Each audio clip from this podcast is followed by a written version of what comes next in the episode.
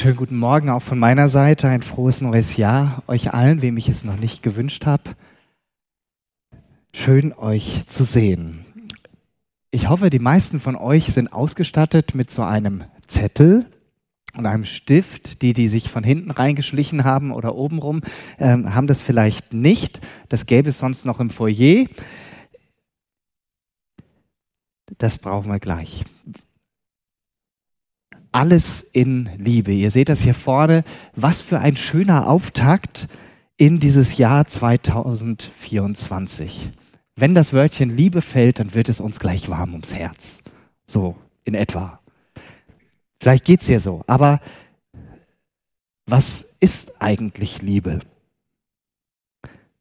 Ihr habt diesen Zettel am Eingang bekommen und vielleicht hat der ein oder andere schon gleich sich Gedanken gemacht und sich drei Kennzeichen überlegt, was für euch Liebe ist. Und mich interessiert, was du geschrieben hast. Ich werde jetzt aber nicht mit dem Mikro rumgehen und jeden Einzelnen fragen. Das würde ein bisschen lange dauern. Du hast jetzt deine, die Möglichkeit, deine Gedanken mit allen zu teilen. Wir machen das heute digital. Die meisten haben ja ein Smartphone dabei. Und du kannst jetzt hier vorne, das müsste ja jetzt auch gleich funktionieren,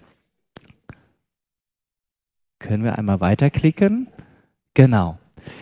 Jetzt diesen QR-Code abscannen und da kannst du einen Begriff oder auch mehrere eingeben und wir sehen dann hier vorne gleich, was ihr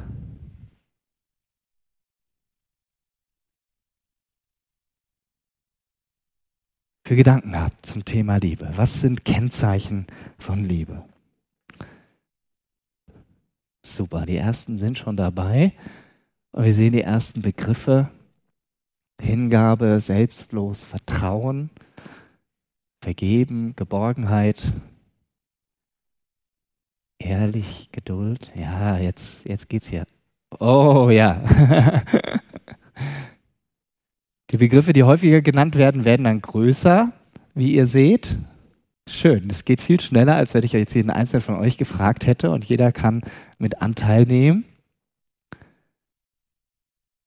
Ja, das darf sich hier gerne noch ein bisschen entwickeln. Und wir sehen hier ganz viele tolle Begriffe drauf. Hilfsbereitschaft steht da, Aufgabe, Fürsorge, Nähe, bedingungslos, Verwundbarkeit, Annahme, getragen sein, Respekt, Wertschätzung, Hilfsbereitschaft, Durchhalten, Zuhören, ehrliches Interesse, Fürsorge. Ganz, ganz viele Dinge, ganz großartige Sachen. Vielen Dank fürs Mitmachen.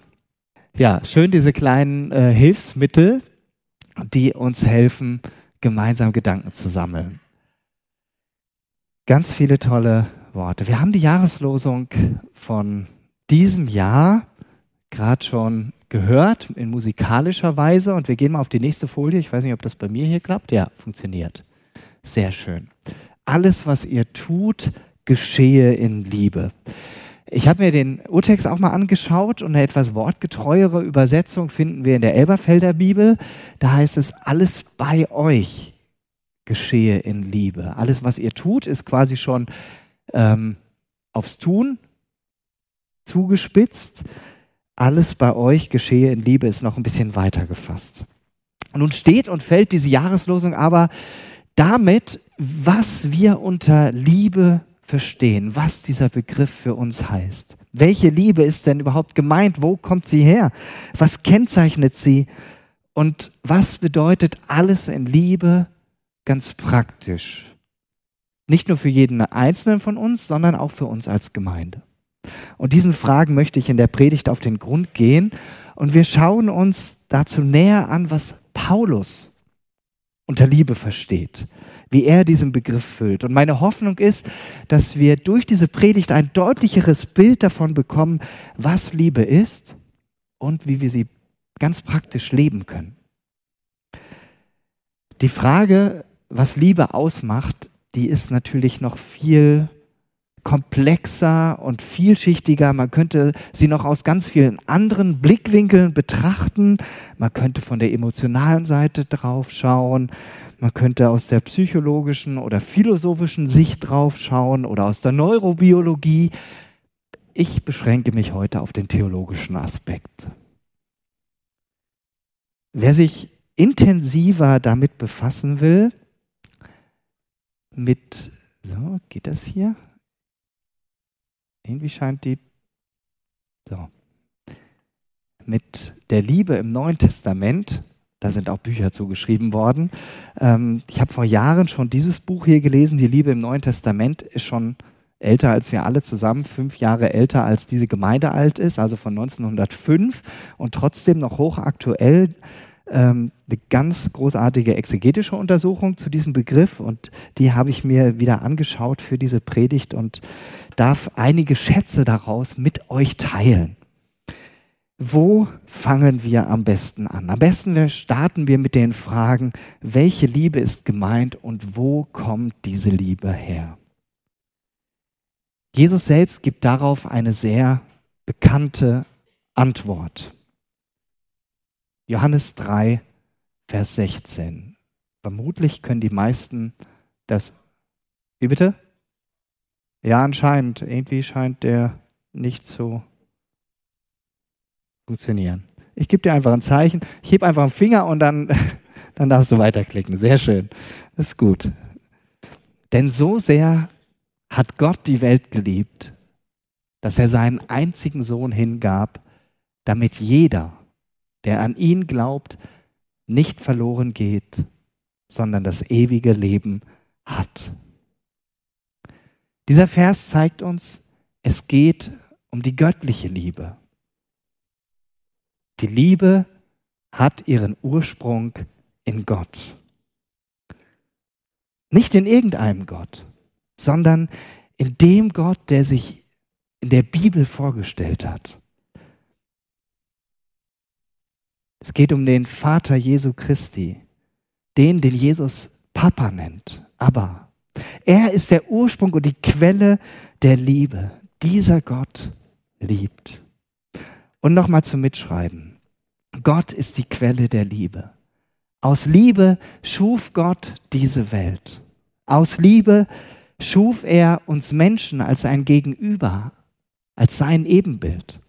Aus Liebe ließ er uns Menschen die Freiheit zu ihm Ja oder Nein zu sagen. Aus Liebe hat Gott Adam und Eva damals nicht im Garten Eden belassen, sonst hätten sie noch vom Baum des ewigen Lebens essen können und wären auf ewig von Gott getrennt gewesen. Aus Liebe erwählte Gott Abraham, Isaak und Jakob, aus dem schließlich das Volk Israel wurde. Aus Liebe hielt er durch die Jahrhunderte hindurch seinem Volk die Treue. Aus Liebe zeigt er immer wieder, wie barmherzig und gnädig er ist. Bis er schließlich aus Liebe in Jesus Mensch wurde, damit jeder, der an ihn glaubt, nicht verloren geht, sondern das ewige Leben hat. Gott ist die Quelle der Liebe. Paulus selbst hat Gottes Liebe am eigenen Körper erfahren. Da müsste eine Leerfolie eigentlich kommen. Kann das sein? Mach mal zurück. Ja. Machen wir so. Zwischendurch gibt es mal nichts. Paulus hat diese Liebe am eigenen Körper erfahren. Die Jahreslosung von 2024 stammt von Paulus. Und bevor ich darauf eingehe, wie er Liebe versteht und wie er Liebe deutet, erzähle ich kurz, wie er überhaupt zu dieser Erfahrung gekommen ist, dass Gottes Liebe in sein Leben hineinkam. Paulus was war das für ein Typ? Das war ein frommer Jude aus Tarsus. Er war Pharisäer, das heißt, er kannte sich mega gut im Alten Testament aus. Vermutlich kannte er es auswendig. Er hatte, der hat ja noch kein Smartphone gehabt, wo er es nachschauen konnte. Ja, der musste das hier drin haben.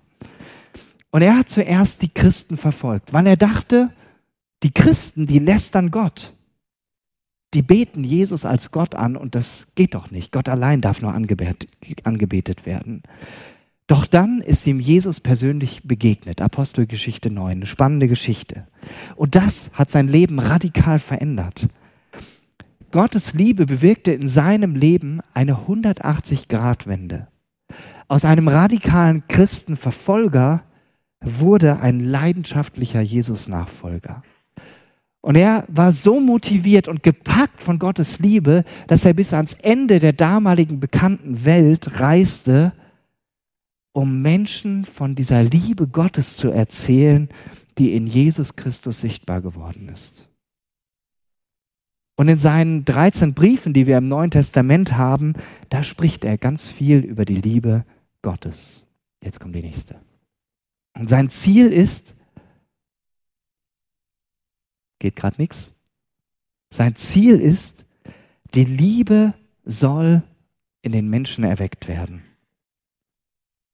Die Liebe Gottes soll in jedem Einzelnen, man könnte auch sagen, wachgeküsst werden durch Jesus.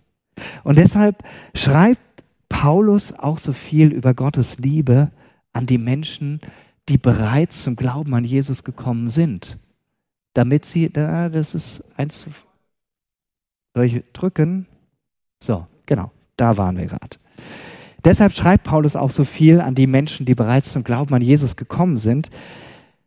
Und diese wenigen Fakten über Paulus zeigen uns, der weiß, wovon er schreibt. Der weiß, wovon er spricht. Der hat es selber erlebt, der hat es selber erfahren und deshalb lohnt es sich hinzuschauen, was hat er denn entdeckt. Aber die Frage lautet auch, wieso brauchen wir Gottes Liebe überhaupt? Wieso brauchen wir die? In Philippa 2 nennt Paulus Gründe in den Versen 4 und 21. Ich habe euch die hier mitgebracht. Da beschreibt Paulus das Ziel des menschlichen Willens das liegt eigentlich nur in sich selbst. Liegt in seinem Wollen, in seinem Anliegen, in seinen Interessen. Und deshalb ist es völlig normal für uns Menschen, dass wir für uns selbst leben. Jeder dreht sich um sich. Und die Folge ist Egoismus. Selbstsucht. Die eigene Selbstverwirklichung steht im Mittelpunkt. Andere Menschen werden Mittel zum Zweck. Und um das zu belegen, da brauchen wir uns eigentlich nur umzuschauen. Das ganze Elend in dieser Welt hat ganz oft darin seinen Ursprung. Egoismus und Selbstsucht ist das komplette Gegenteil von Liebe. Paulus selbst war darin gefangen. Er kannte zwar das ganze Alte Testament, brauchte aber diese persönliche Begegnung mit Jesus, der hat ihm erstmal für drei Tage das Augenlicht genommen, dass er nicht sehen konnte, und hat es dann wieder geschenkt bekommen, als Hananias für ihn gebetet hat. Und so hat er die Augen für Gottes Liebe geöffnet bekommen.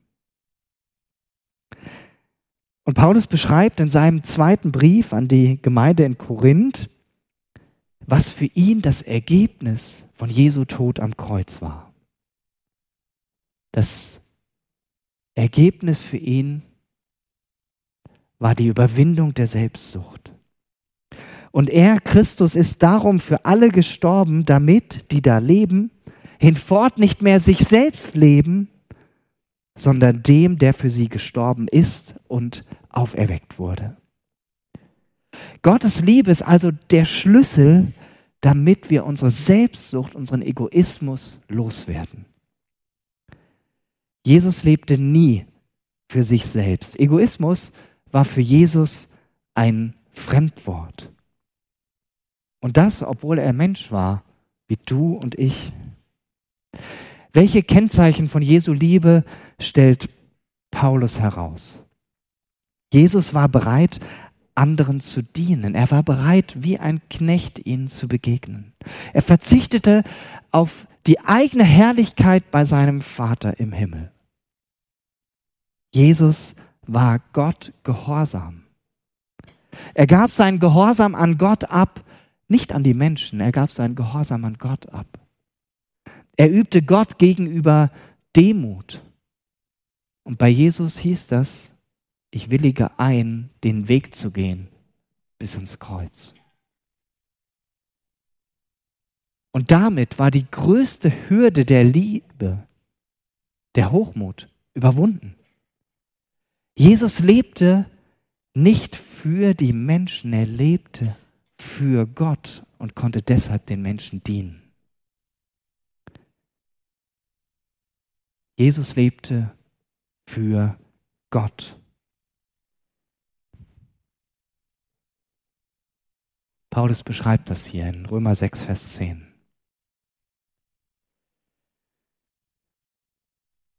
Paulus hat zutiefst verstanden, wie Jesus gelebt hat.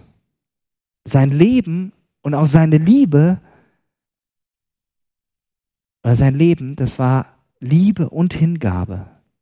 Und die galten zuallererst Gott. Gott zu geben nennt Paulus Opfer. Jesu Leben auf der Erde war gekennzeichnet vom Verzicht auf Ehre. Er hat sich nie auf einen Sockel stellen lassen. Verzicht auf Macht und Verzicht auf Reichtum. Alles hat ihm der Teufel angeboten bei der Versuchung in der Wüste.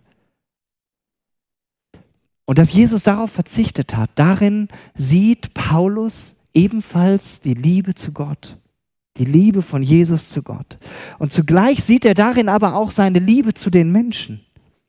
Denn wie er sich an Gott gibt, so gibt er sich auch für uns, für seine Gemeinde.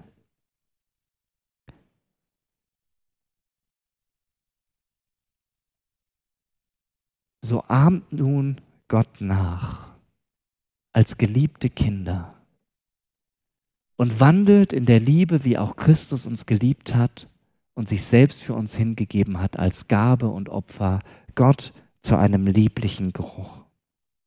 Jesu Liebe zu Gott wird am Kreuz von Golgatha am allerdeutlichsten sichtbar für uns.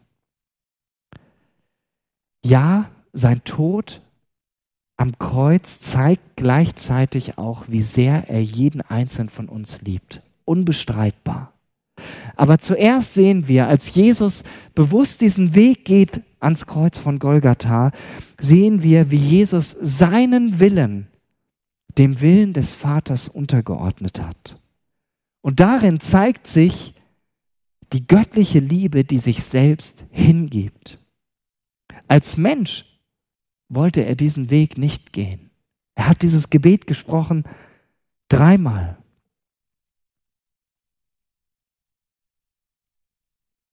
Wenn es möglich ist, lass diesen Kelch, diesen Leidensweg an mir vorübergehen. Doch nicht mein Wille geschehe, sondern dein Wille. Und nachdem er gestärkt wurde, war er bereit, diesen Weg zu gehen. Als Sohn des Vaters war er gehorsam bis zum Tod. Und ich muss euch ganz ehrlich sagen, als ich mir das hier ganz neu bewusst gemacht habe, hat mich diese übermenschliche Liebe von Jesus, diese göttliche Liebe zu seinem Vater ganz neu, ganz tief berührt. Dass er gesagt hat, okay, du weißt, was richtig ist. Du weißt, was gut ist. Und das sagt derjenige, der selber Gott ist. Und ich kann einfach nur staunen, dass Jesus uns so sehr in Gottes Herz hineinschauen lässt, in seine riesige Liebe. Und ich habe noch mal mehr verstanden, wie unbeschreiblich seine Liebe zu uns ist. Und diese göttliche Liebe, die hat Folgen. Paulus unterstreicht diese Liebe unter anderem in Römer 11, äh 6, Vers 11. Sie ermöglicht uns, dass wir für Gott leben in Jesus Christus. Und genau das ermöglicht uns Jesus durch seinen Tod und durch seine Auferstehung. Und damit ist dieser Hang zur Selbstsucht bei uns Menschen überwunden, weil wir für Gott leben können. Unser Ego, unser Ich, das ist mit Jesus am Kreuz gestorben. Das ist mitgekreuzigt worden. So sieht die Realität aus Gottes Sicht aus und Paulus erkennt das an. Er erkennt dieses Urteil Gottes an. In Galater 6, Vers 14 sagt er das so. Ich kann aber auf nichts anderes stolz sein als auf das Kreuz unseres Herrn Jesus Christus.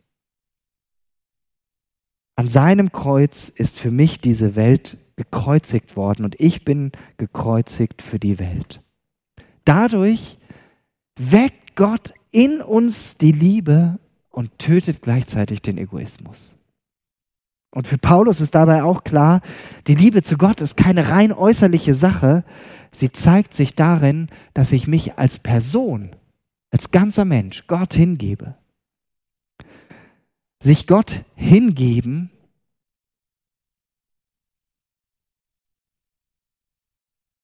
das ist der Wille, der beschrieben ist, in dem das Fundament der Liebe zu Gott liegt. Aber allein mit dem Willen, ich will Gott lieben, ist noch nicht sichtbar, was die Liebe tatsächlich ist. Solange ich nur den Willen zur Liebe habe, bleibt die Liebe ein schöner, netter Gedanke. Erst die Tat macht die Liebe zu Gott sichtbar. Und für die Tat, da brauchen wir das hier unseren Körper, unser ganzes Menschsein. Das findet nicht einfach nur hier oben im Kopf statt.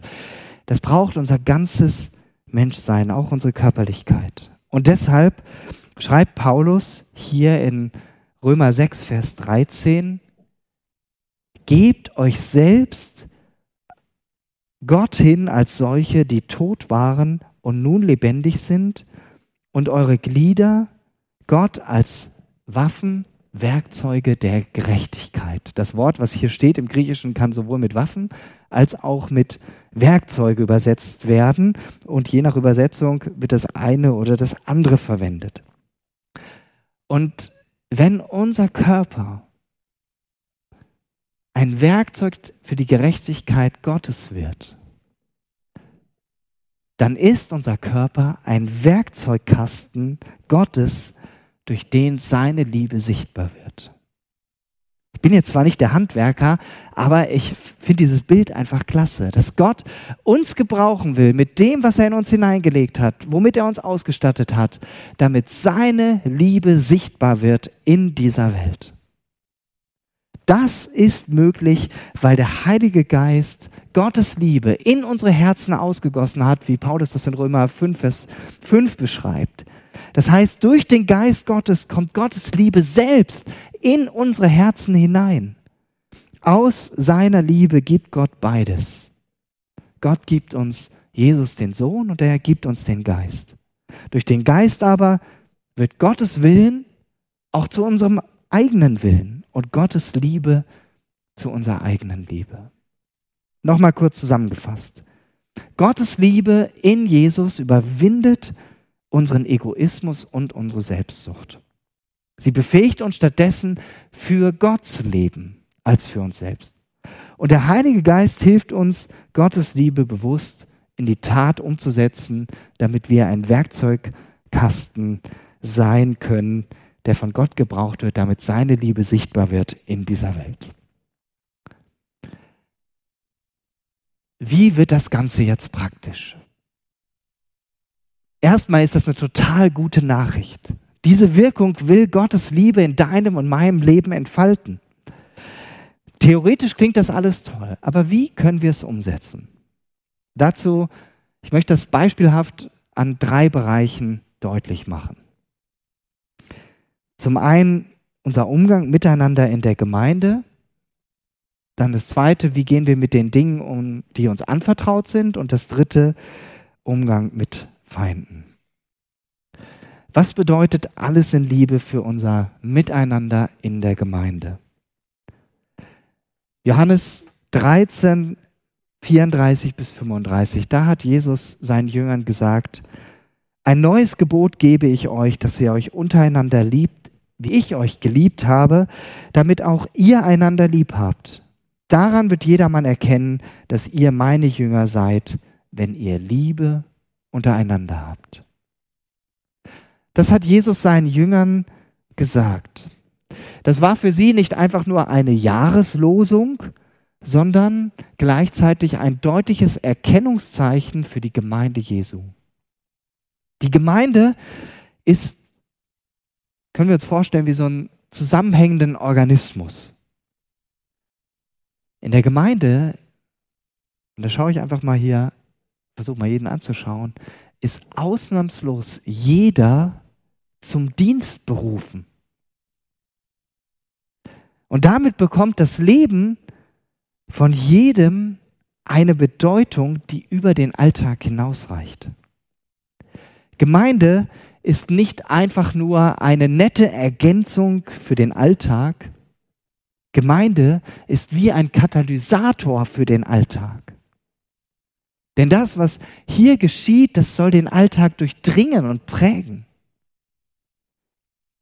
Für Paulus gibt es keine passiven Gemeindeglieder, die nur empfangen, aber selbst nicht geben. Dabei sind nicht alle gleich. Liebe hat nichts mit Gleichstellung oder Gleichmacherei zu tun. Gleichstellung stammt aus dem Hochmut, der sich nicht unterordnen mag. Alle sind aufgefordert, Demut zu üben. Niemand soll alles sein und alles können wollen. Alle sind aufgefordert, Demut zu üben. Der eine, der hat eine Aufgabe, die ist für andere sichtbar. Für diejenigen, die auf der Bühne stehen zum Beispiel, die stehen in der Herausforderung, dass sie sich etwas einbilden darauf, dass sie vorne sind, dass sie gesehen werden, dass sie Applaus bekommen. Das ist die Herausforderung für diejenigen, die sichtbare Aufgaben tun, die im Rampenlicht stehen, haben die Herausforderung, sich nicht über andere zu erheben, meinen etwas Besseres zu sein. Und dann gibt es die anderen, die treu im Stillen und manchmal vielleicht gar nicht gesehen ihre Aufgaben ausführen. Und für die ist die Herausforderung zu bewältigen, sich nicht klein und bedeutungslos vorzukommen. Denn beides ist wichtig, beides gehört zur Gemeinde dazu und nichts ist besser und nichts ist schlechter. Alles in Liebe kann nur dort gelebt werden, wo der Hochmut überwunden ist, wo sich niemand über den anderen überhebt. Darum ist Liebe Demut, weil sie Dienst bedeutet. Liebe heißt, ich diene jemand anderem.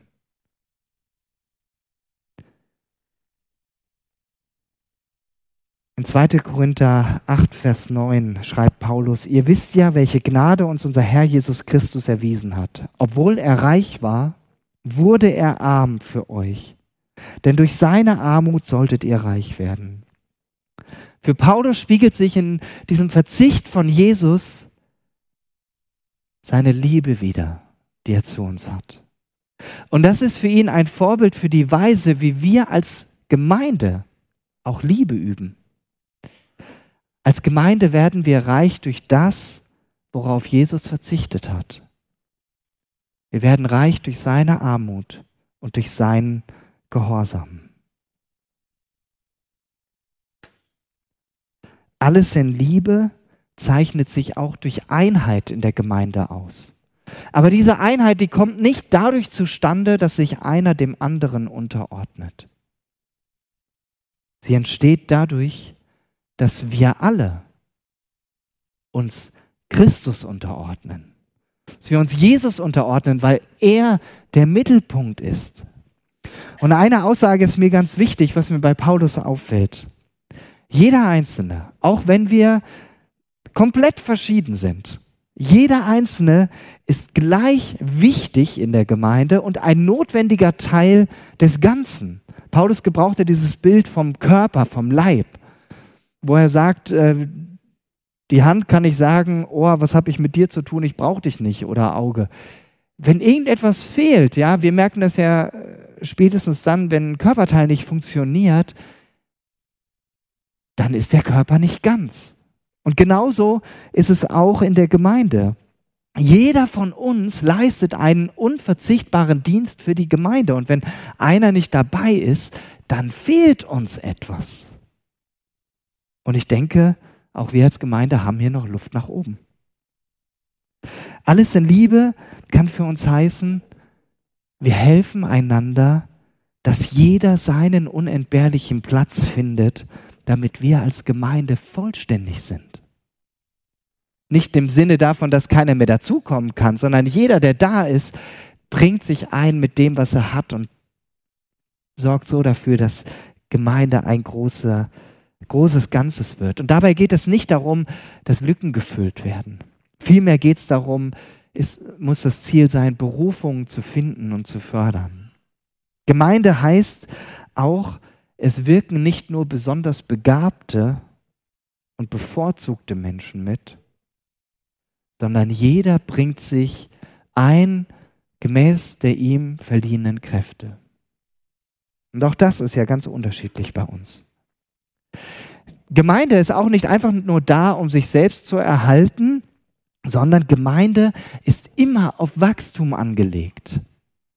Paulus nennt das in Epheser 4, Vers 16 die Erbauung des Leibes. Wird der Leib, das heißt die Gemeinde, durch den gegenseitigen Dienst aller Gemeindeglieder aufgebaut, wird er in Liebe aufgebaut. Und dabei ist nach Kolosser 3, Vers 14 die Liebe das Band, das die Gemeinde zusammenhält.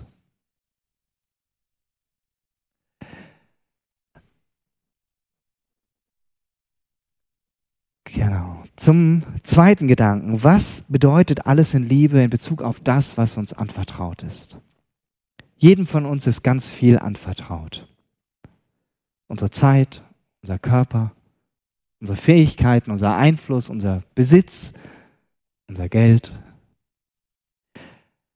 Wie wirkt sich dieses neue Leben für Gott, weil wir frei gemacht sind vom Egoismus, im Idealfall auf diese Ressourcen aus? Paulus bringt es auf die einfache Formel, tut alles zur Ehre Gottes. Tut alles zur Ehre Gottes. Und dieser großartige Maßstab, der gilt für ihn nicht nur für die großen Dinge, für das Leben und das Sterben, sondern er buchstabiert das bis ins Kleinste durch. Zum Beispiel Römer 14, Vers 6 und folgende, da geht es darum, dass wir essen und trinken zur Ehre Gottes. Wow. Auch der Bereich der Sexualität wird offen angesprochen. Denn auch durch unseren Körper soll Gott geehrt werden. Oder auch bezogen auf unsere Zeit. Welche Prioritäten hat Gott in deinem Kalender? Wie du deinen Tag, deine Woche, dieses neue Jahr planst und gestaltest? Inwiefern beziehst du ihn da bewusst mit ein und fragst ihn? Manchmal sind wir so durchgetaktet, dass wir dem Heiligen Geist überhaupt gar keinen Spielraum geben können, unseren Tag zu prägen. Alles in Liebe, auch wie du deine Zeit nutzt, bedeutet, bezieh Jesus mit ein. Und lass dir von ihm zeigen, wo er Prioritäten legen will. Lass dir bewusst Freiräume für die Begegnung mit anderen Menschen frei. Plan auch Zeit mit ein, wo du am Reich Gottes mitbaust. Ob hier in seiner Gemeinde, ob es innerhalb oder außerhalb ist, ob es was Missionarisches ist, ob es was Praktisches ist, was Geistliches. Zeit ist die wichtigste Ressource, die wir haben. Und davon hat jeder gleich viel. Zu den Finanzen sagt die Bibel ja auch einiges. Was ist ein Kennzeichen von Geben aus Liebe? Paulus spricht das häufiger an und spricht darüber, was es bedeutet, Geld fürs Reich Gottes zu geben. Und dabei betont er, man gibt nicht einfach nur eine Sache. Man gibt nicht einfach nur einen Geldbetrag, sondern wenn man gibt, ist es eine Herzenshaltung, die dahinter steckt. Er beschreibt das sogar so, dass er hat ja auch Sammlungen durchgeführt für die verarmte Gemeinde in Jerusalem, ähm, bei den anderen Gemeinden, wo er unterwegs war. Und dann beschreibt er das so, Ihr habt nicht nur etwas gesammelt oder beiseite gelegt, ihr habt euch damit selber gegeben. Also spiegelt das auch eine Haltung wider. Die Haltung ist eine ganz andere. Beim Geben ist es auch so, dass wir zuallererst an Gott geben, dass wir es ihm zur Verfügung stellen, gehört ihm sowieso alles, und dann den Menschen. So zeigt sich beim Geben aus der Liebe zu den Menschen nur dann die wahrhaftige Liebe, wenn darin auch die Liebe zu Gott ausgedrückt ist. Und dabei geht es um eine Grundhaltung, und die können wir nicht aus uns selber hervorbringen. Die wird uns durch den Heiligen Geist geschenkt und die, darum dürfen wir beten. Und das Geniale ist beim Geben, Geben aus Liebe hat immer Gewinn zur Folge. Wenn Paulus davon spricht, dass wer im Segen sät, auch im Segen erntet, dann meint er, Gott beantwortet jede Liebe mit seiner Liebe. Und dabei geht es nicht um Berechnung. Die Aussicht auf Gewinn darf nie das Motiv der Liebe sein. Beim Geben geht es ohne, geht es darum, ohne Wenn und Aber, ohne Hintergedanken zu geben. Letztlich dient unser ganzes Leben als Jesus-Nachfolger der Ehre und dem Lob Gottes, sagt Paulus. Und alles, was auch in der Gemeinde geschieht, betont er in Epheser 1,12, soll geschehen, damit wir zum Lob seiner Herrlichkeit leben. Noch kurz der dritte Gedanke. Was bedeutet alles in Liebe in Bezug auf Feinde? Liebe wird ja dann sichtbar, wenn ich nicht auf meine eigenen Interessen schaue, sondern auf die der anderen. Vermutlich kennt jeder von uns auch Menschen, mit denen wir nicht so gut klarkommen. Ich weiß nicht, ob, wir die als Feinde, ob du die als Feinde bezeichnen würdest, aber es sind vielleicht einfach auch schwierige Menschen. Und dann fällt es uns verständlicherweise auch schwerer, uns auf ihre Interessen einzulassen und die Interessen dieser Menschen zu sehen. Und Paulus gibt uns hier einige hilfreiche Dinge für solche Situationen mit. Die Bibelstelle habe ich euch ja angezeigt. Vergeltet Böses nicht mit Bösem. Habt anderen Menschen gegenüber nur Gutes im Sinn. Lebt mit allen Menschen in Frieden, soweit das möglich ist und es an euch liegt. Nehmt nicht selbst Rache, meine Lieben, überlasst das vielmehr dem gerechten Zorn Gottes. In der Heiligen Schrift steht ja, die Rache ist mein, meine Sache, ich werde Vergeltung üben, spricht der Herr. Im Gegenteil, wenn dein Feind Hunger hat, gib ihm zu essen. Wenn er Durst hat, gib ihm zu trinken. Wenn du das tust, häufst du glühende Kohlen auf seinen Kopf. Lass dich nicht vom Bösen besiegen, sondern besiege das Böse durch das Gute. Das können wir nur tun und umsetzen und leben, wenn wir uns jeden Tag neu in die Liebe Gottes hineinbegeben, wenn wir aus der Liebe Gottes schöpfen, die durch den Heiligen Geist in unsere Herzen ausgegossen ist. Das ist wie so eine nie versiegende Quelle, aus der wir herausschöpfen dürfen und trinken dürfen. Zum Schluss noch ein letzter Gedanke, der das alles nochmal zusammenfasst. Ich habe sehr viel über die Liebe gesprochen und erst einmal über den Glauben. Glaube und Liebe gehören aber zusammen. Der Glaube ist die empfangende Seite, die rezeptive Seite, denn den Glauben, den machen wir nicht, den empfangen wir. Die Liebe ist die aktive Seite. Die Liebe ist das Organ, durch das der Glaube wirkt. Finde ich einen ganz tollen Satz. Die Liebe ist das Organ, durch das der Glaube wirkt. Das Ziel von uns Christen lautet, für Gott leben und nicht nicht zu sündigen. Für Gott leben ist unser Ziel nach Römer 12.1. Wir dienen nicht mehr der Sünde, sondern dienen bewusst Gott. Und die Art und Weise, wie wir unseren Glauben leben, ist die Liebe zu Gott. Und die Liebe zu Gott ist darum nur möglich und wirklich, weil sie durch die Liebe Gottes in uns geweckt wird. Das ist das, was Paulus herausarbeitet, was durch den Tod von Jesus und sein Leben möglich geworden ist. Ein Leben zur Ehre Gottes.